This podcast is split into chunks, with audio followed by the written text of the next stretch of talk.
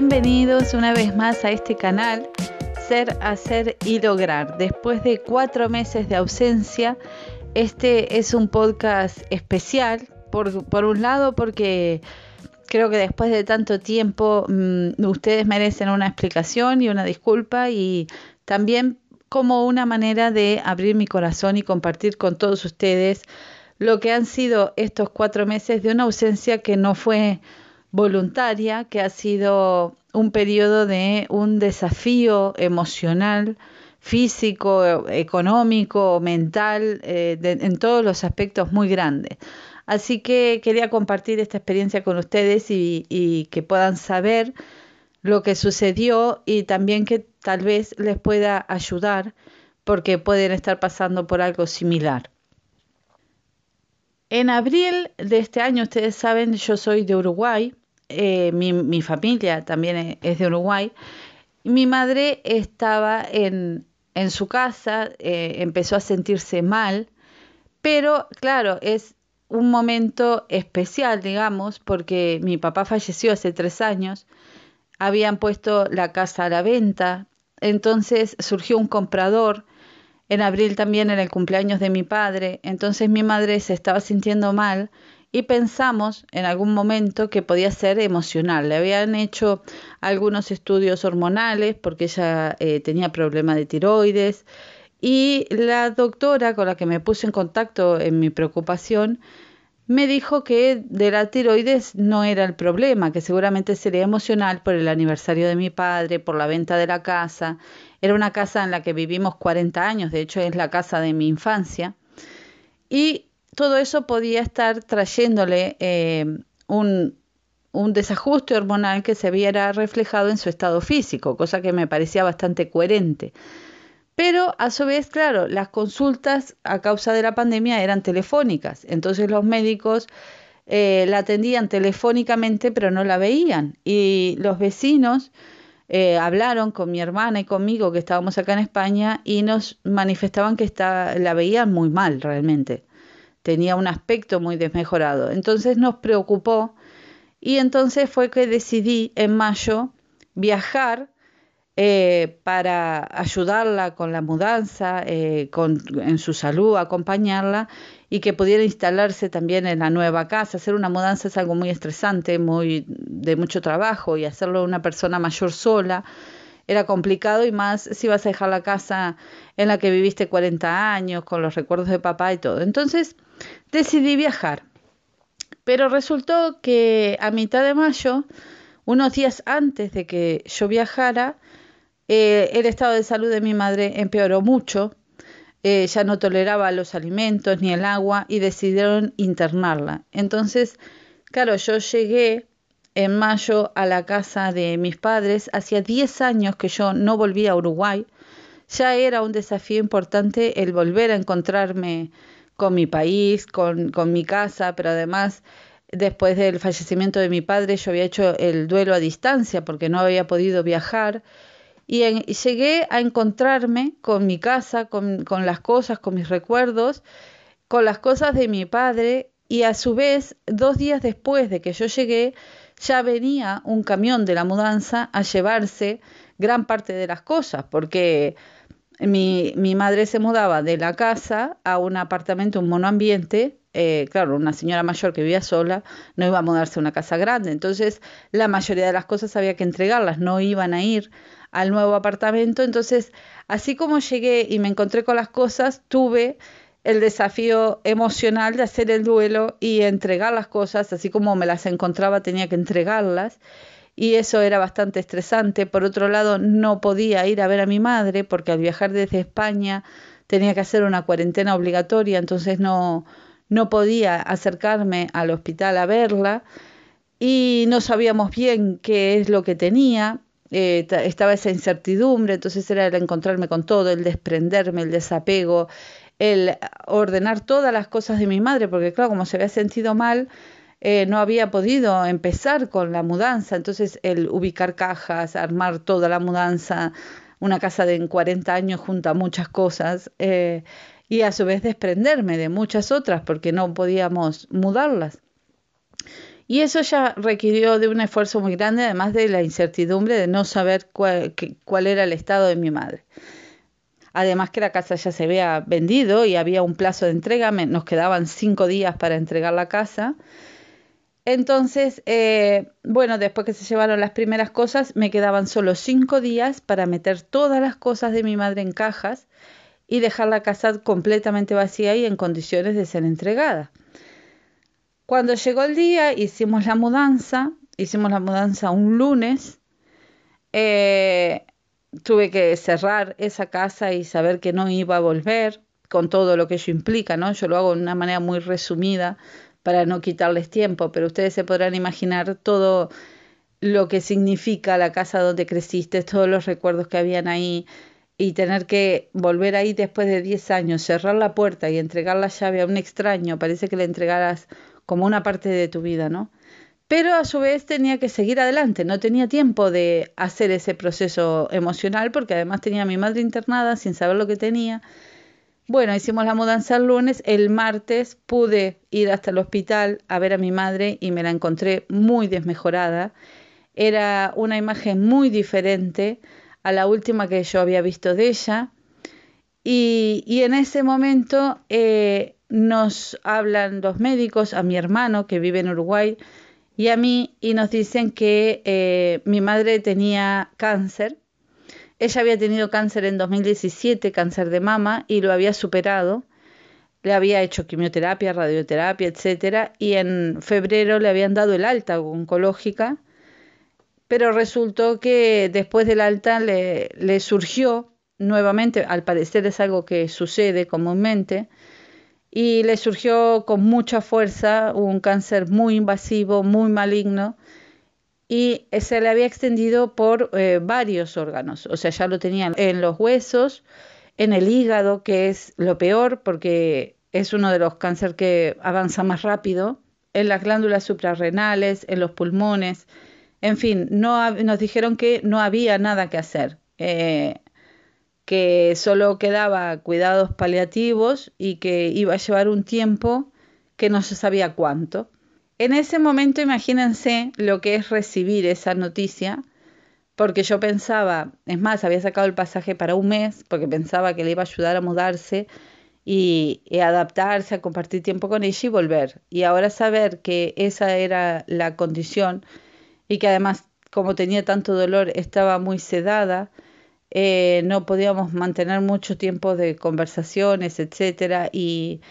y el saber que que en realidad es un diagnóstico definitivo, que no hay nada que hacer más que aceptar, es, es realmente muy difícil. Quien, los, quien lo haya vivido eh, sabe de lo que estoy hablando, es un momento de mucho shock eh, emocional y, y mental también, ¿no? Pero bueno, en el medio de esa aceptación del diagnóstico también estaba la incertidumbre de qué, qué, iba a pasar con mi vida, porque claro, yo había vuelto por un mes y ahora la expectativa es que no sabía cuándo iba a poder volver porque eso puede durar tres meses, seis meses, un año.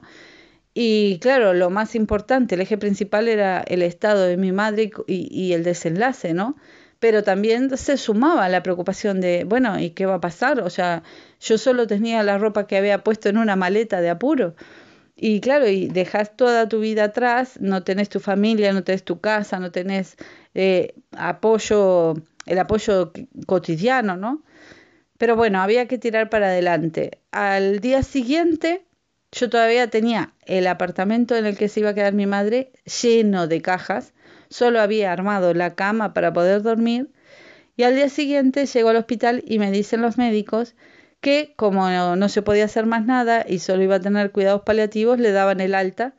para que siguiera con el tratamiento desde la casa. Y claro, yo tenía la casa llena de cajas. Entonces tuve que volver eh, corriendo hacia el apartamento a vaciar toda la mudanza en menos de 24 horas porque tenía que pasar la silla de ruedas, eh, eh, dedicarme a cuidar a mi madre. Yo no podía tener las cosas en cajas.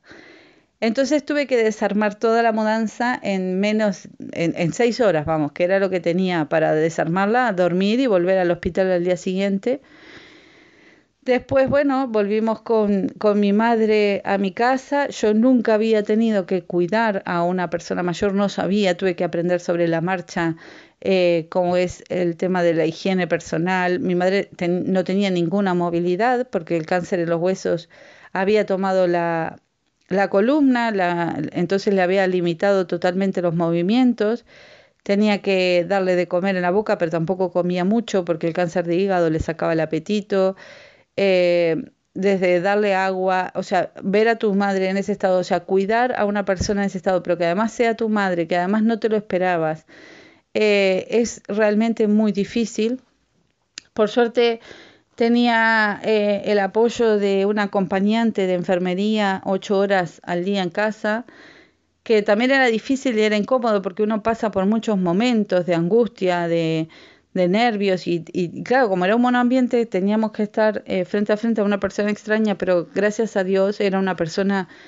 muy empática, que además había pasado por lo mismo, hacía unos meses había perdido su madre.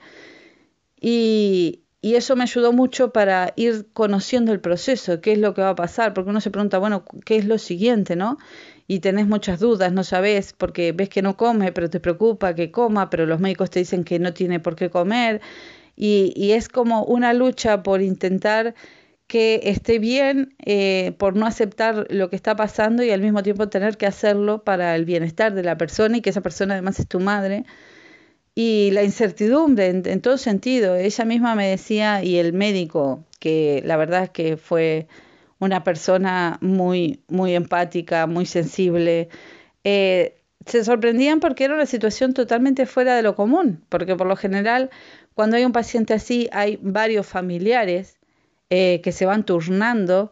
o que pueden ir a su casa. Eh, por ejemplo, la señora que me ayudaba me decía, claro, yo tenía a mi madre así, pero yo podía ir a mi casa, bañarme en mi baño, abrazar a mi esposo, eh, estar con mis cosas en mi entorno. Pero yo estaba en un entorno totalmente diferente que ni siquiera era el de la casa de mi madre, porque era un apartamento nuevo para las dos. Entonces, era realmente muy difícil por todos lados. Y yo solo tenía el apoyo de mi hermano, pero que lamentablemente tampoco está bien de salud, está pasando por un momento complicado, entonces tampoco podía estar demasiado. Y entonces estaba prácticamente sola eh, en un lugar que no conocía, con la ropa que tenía en la maleta, eh, con mi madre en esa circunstancia, con la incertidumbre de no saber cuánto tiempo eso va a durar, pero querer que dure lo más posible, pero al mismo tiempo ver sufrir a la persona y y hay momentos en los que querés que termine para que la otra persona no sufra más y por otro lado la parte egoísta de querer que dure mucho tiempo para tener unos minutos más. Es, es una tormenta emocional muy grande que finalmente eh, terminó muy rápido porque a ella le dieron el alta el 2-3 de junio y falleció el 22 que también fue un golpe muy duro porque como, como es natural, ¿no? Perder a tu madre cuando recién no terminaste ni de hacerte la idea, eh, y después tener que dar todos los pasos siguientes, o sea, de ahora sí desarmar las cosas de mi madre, pero tener que desprenderme de ellas, porque no tuve el tiempo de hacer el duelo, de, de perderla y a su vez ir eh, quitando sus cosas poco a poco. La, la señora que me ayudaba me decía, ella cuando falleció su madre cerró la habitación y le llevó tres meses volver a abrirla y encontrarse con las cosas de su madre, pero yo no tenía tres meses porque el apartamento era de alquiler, entonces tenía que entregarlo y además tenía que volver a España. Entonces solo tenía un mes y a una semana después de que falleció yo ya estaba resolviendo sus cosas personales, su ropa, había que donar las cosas, pero claro, acabar de perder a tu madre y tener que entregar sus cosas, aunque las estaba donando y sabía que alguien más las iba a aprovechar y que iban a tener una utilidad, era muy duro hacerlo en ese momento. Llegar de repente del velorio de mi madre o del crematorio de mi madre y que alguien viniera a recoger las cosas de ella eh, fue como muy duro y no tenía tiempo de eh, hacer realmente el duelo, de, de, descansar o de asimilar la idea porque era todo contrarreloj. Y había que resolver todo y había que dejar eh, sus papeles, sus trámites, eh, sus cosas, que mandar cosas a, España, cosas que, que realmente quería conservar, que eran importantes para ella o para mí, pero en ese momento tampoco tenés el discernimiento claro para saber qué es lo importante.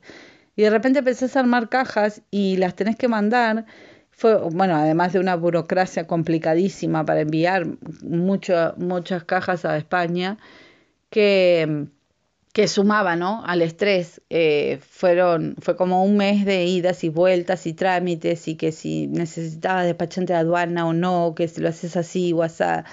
y nadie te sabe decir y vos estás en el medio del dolor, en el medio de la tramitación y, y a su vez llega un momento que, claro, como no tenés el discernimiento muy claro, decís, todo lo que estoy llevando será importante, porque decís, no, voy a llevar lo que sea más importante, lo más significativo, lo que tenga más valor, y de repente es como si todo tuviera valor. Y, y hay una parte de tu mente que te dice, estás mm, guardando muchas cosas, tenés que desapegarte, renunciar a las cosas materiales. Pero claro, la vorágine emocional eh, es tan fuerte que no, no, me lo podía permitir y al final terminé mandando muchas cajas, eh, aunque la mayoría también se tuvo que donar, obviamente, ¿no? Muebles, etcétera. Pero cada cosa que, que agarraba tenía un recuerdo de ella, un significado, un valor, eh, y fue realmente muy difícil. Hay veces que, que era como, como que estaba disociada de la realidad, parecía que lo estaba soñando, que no me estaba pasando, porque ya te digo, o sea, te puede pasar en el tiempo que eh, te encuentres de nuevo, vuelvas a tu país después de 10 años con todo lo que eso significa. Puede pasar que vendan la casa de tu infancia, de, tu, de toda tu vida, y te puede pasar 10 años después. Te puede pasar que diagnostiquen a tu madre con cáncer y te puede pasar que unos meses después eh, fallezca, pero a mí me pasó todo eso en un mes y medio. O sea, son muchas experiencias que a lo largo de la vida te pueden ocurrir, pero a mí me pasaron todas juntas. Pero además, absolutamente sola y rápido, eh, no planificado. Yo cuando empecé el mes de mayo incluso, eh, no, no, no había decidido viajar porque mi madre estaba mal, pero no, estaba, no parecía que fuera tan mal. A mí al principio de mayo, si me decían que iba a terminar el mes en Uruguay, decía, no, es imposible, porque esas cosas, después de 10 años de no volver, uno se imagina que van a ser más planificadas. Pero así pasó. Y bueno, también cada experiencia tiene, genera su opuesto, ¿no? Entonces, si hay algo positivo, tiene su opuesto negativo y viceversa. Y también en, eh, en el medio de todo ese proceso yo pensaba, bueno, a ver Raquel, qué hay de positivo en todo esto, ¿no? ¿Cuál es la contrapartida? Y, en el medio del dolor, evidentemente a medida que va pasando el tiempo voy encontrando más cosas, ¿no? Pero sí que pasó algo muy positivo y es que mi hermano, que mencionaba antes, a mí me lleva 17 años. Entonces nuestra relación nunca fue muy cercana, porque además, claro, entre que era muy mayor, yo no crecí con él y además era varón, no compartíamos tampoco muchas afinidades, digamos, actividades. Entonces era una relación un poco distante, como si fuera un tío lejano, pero sin embargo, aunque yo fui creciendo con eso, yo ni siquiera sabía si le caía bien o mal, hasta ese punto, ¿no? Y y yo me di cuenta que crecí con eso y lo tenía normalizado, pero no me había dado cuenta hasta qué punto era una herida en realidad. Era algo que yo necesitaba sanar, era algo que necesitaba completar. Y el hecho de que pasara esto con mi madre y que nos vimos los dos solos, éramos él y yo, nos unió muchísimo. Tuvimos que trabajar en equipo, tuvimos que ponernos de acuerdo, tuvimos que poner hombro con hombro, apoyarnos mutuamente, consolarnos, aclararnos las ideas, los sentimientos, compartir, decidir. Y la verdad es que descubrí, desarrollé una relación con mi hermano que me llenó el alma muchísimo y que si hubiese sido en otras circunstancias eso no hubiera pasado. Si mi madre hubiese fallecido como mi padre del corazón de un momento para el otro, seguramente habría recibido una llamada de teléfono y y ya está, y, se habría vivido de otra manera, pero no hubiese tenido la oportunidad de afianzar, de descubrir y de desarrollar y de disfrutar esa relación con mi hermano, que realmente me di cuenta cuánto lo necesitaba después que estaba ahí. Y, y bueno, eso fue un, un factor eh, positivo. También fue positivo el, de, el que a pesar de las circunstancias pude estar con ella, tuvimos momentos de charlas, tuvimos momentos de compartir, eh, pero claro, son momentos difíciles porque yo sí sabía lo que estaba pasando y ella no, y no sabíamos si decírselo o no. Y el médico dijo que eso era una decisión de la familia, otras personas que habían pasado por lo mismo decían que era mejor no decirlo.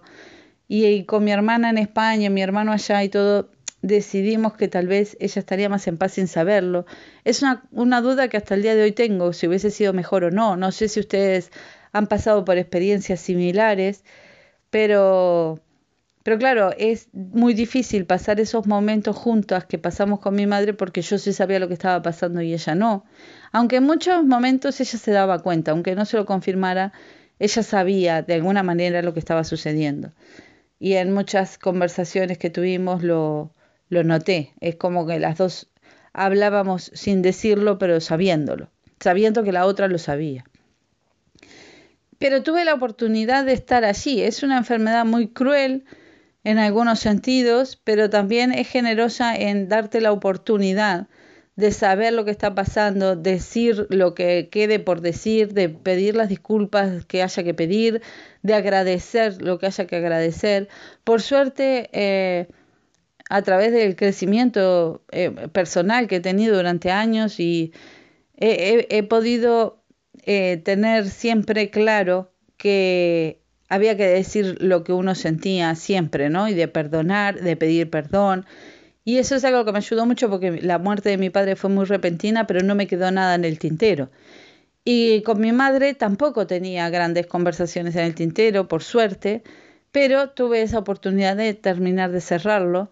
Y eso es algo también que hay que agradecer. Y el poder haber cerrado el ciclo, el haber podido estar ahí, el poder estar en la posición de ayudar, el haber sido un instrumento útil en todo este proceso, que es doloroso, es doloroso para los que nos quedamos, es doloroso para la persona que parte, pero el poder en ese momento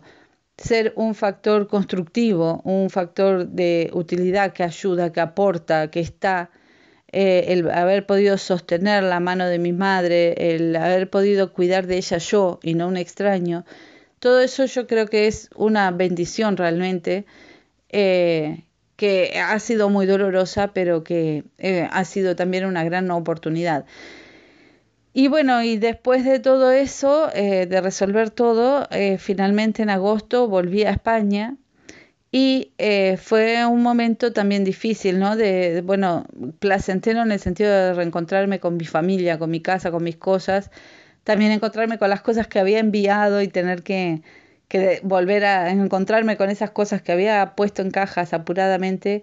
y ahora tener que resolverlas, eh, encontrarme con mi hermana que estaba pasando el duelo y el dolor a la distancia desde acá porque ella no pudo viajar y, y volver a la rutina diaria que me pasó, que no me había pasado en Uruguay, pero me pasó cuando llegué a España, que estuve prácticamente 20 días soñando pesadillas, todas las noches tenía pesadillas, dormía muy mal, eh, reviviendo lo que había pasado, los momentos, eh, reviviendo una y otra vez, o incluso circunstancias alternativas a lo que había pasado.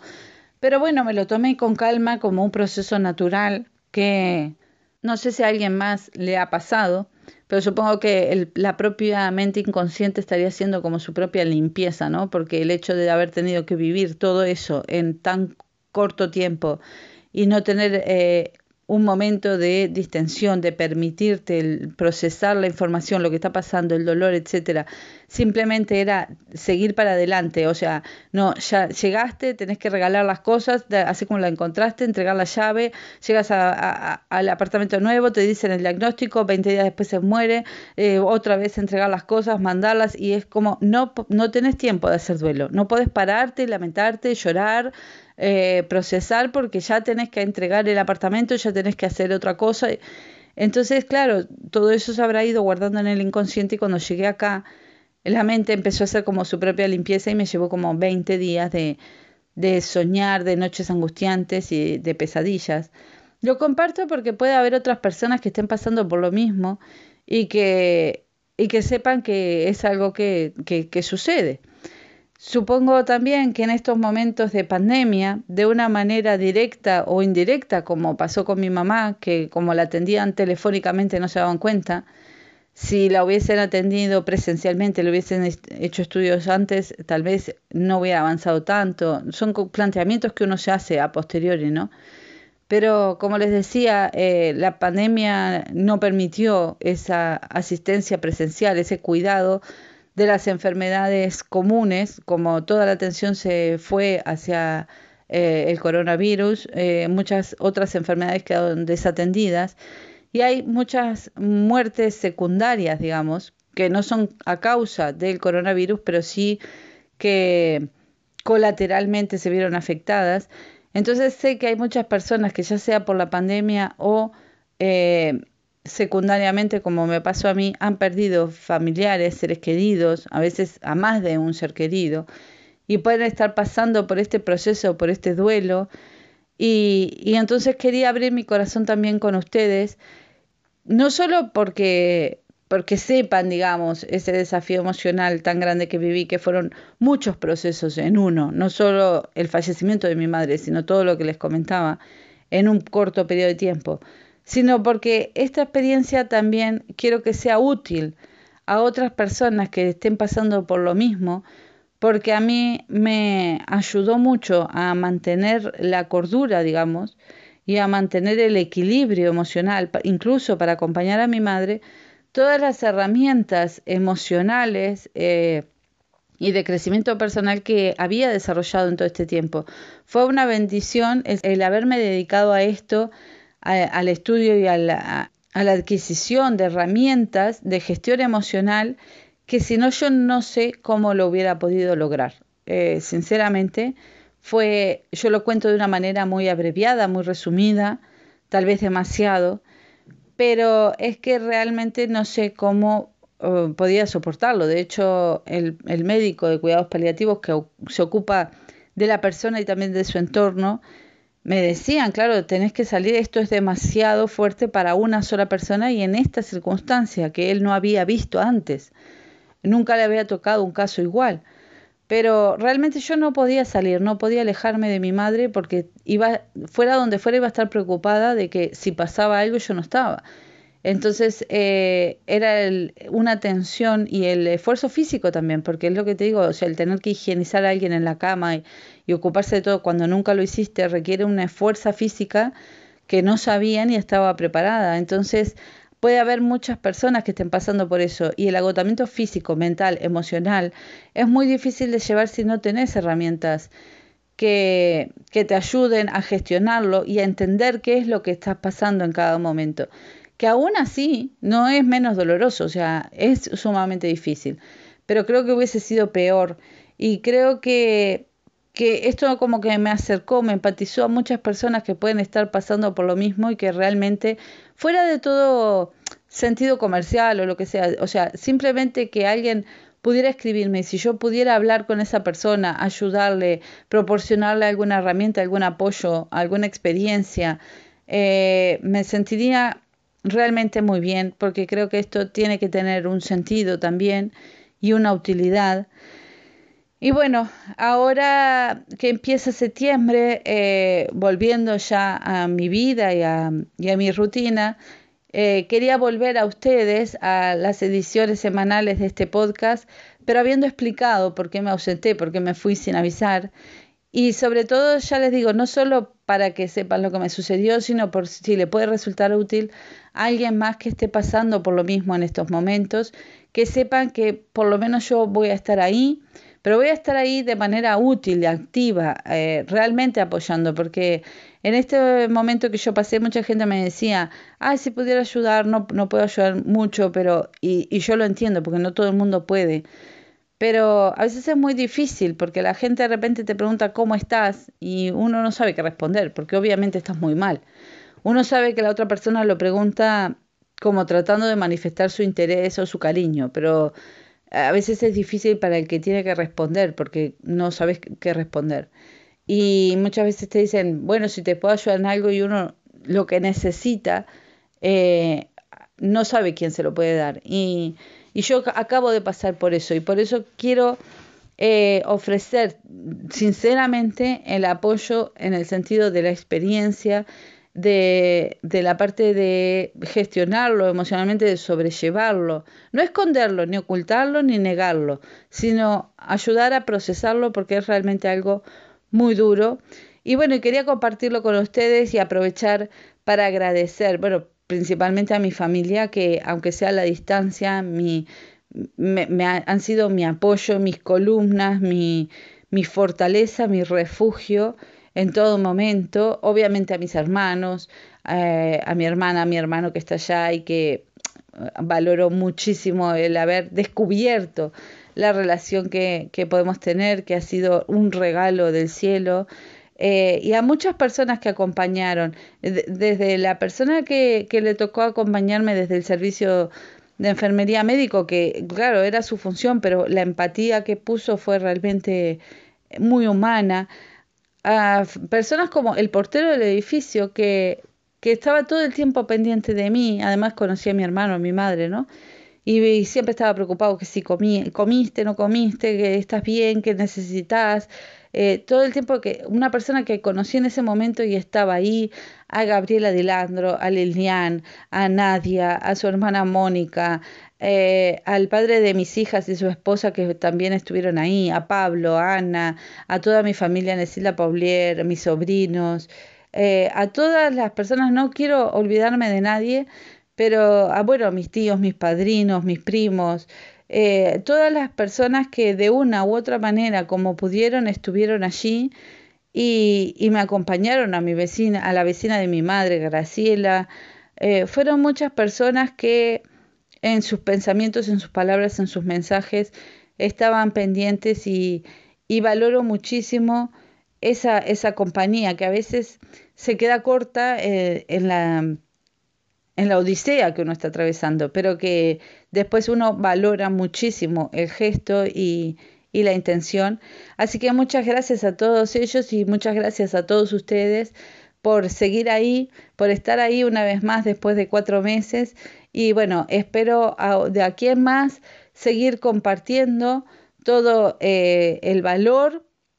que pueda aportar desde mi conocimiento, desde mis herramientas y, y, el poder acompañarlos y sentirme acompañada por ustedes y que sepan de todo corazón que aquí estoy para escucharlos. Como siempre me pueden escribir a través de las redes sociales, que estoy en LinkedIn, en Facebook, en Instagram, en Twitter, pero también pueden escribirme un mensaje a través de la web o un email eh, a través de la web y, contarme su experiencia, preguntarme, eh, comentarme, lo que sea que quieran decir. Esto es un canal de ida y vuelta, eh, no es solo para que yo hable y ustedes escuchen, sino para compartir, para, para saber de ustedes y ustedes de mí y acompañarnos en este camino. Así que muchísimas gracias y nos seguiremos encontrando como siempre todas las semanas. Un abrazo muy grande de todo corazón.